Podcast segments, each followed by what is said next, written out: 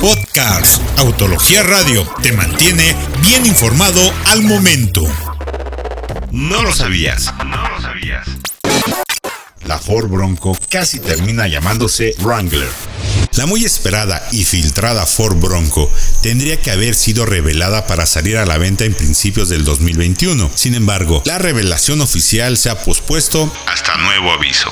Al estar programada para su revelación en medio de la contingencia global causada por el coronavirus, la nueva fecha de arribo es incierta, pero el entusiasmo y la expectativa acerca de la próxima camioneta trata de mantenerse con una historia de su nombre. Según un archivista de Ford llamado Ted Ryan, la icónica camioneta todoterreno por poco pasa a llamarse Ford Wrangler, nombre que curiosamente es que tiene su próximo rival más importante. En 1965, Wrangler que en español significa vaquero, era uno de los nombres considerados para bautizar a la más reciente creación del fabricante americano, comentó Ryan. Sin embargo, el entonces encargado de planeación de producto de Ford, Don Free, decidió que Bronco era más, mucho más acorde para el modelo, pues quería que se uniera al establo de Ford, como un auto deportivo con tracción 4x4.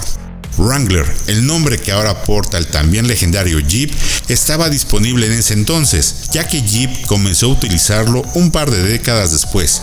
En 1987, cuando retiraron el nombre CJ7 y lo reemplazaron con el Wrangler YJ. A estas alturas, es casi imposible imaginar el icónico 4x4 de Jeep con un nombre distinto, pero estuvo a punto de suceder. Esta no es la única historia de nombres icónicos en Ford que casi no suceden. Por ejemplo, el Mustang estuvo muy cerca de llamarse Cougar, en donde incluso se fabricó un prototipo con el emblema del felino, un par de años antes de que el Mercury Cougar original saliera producción.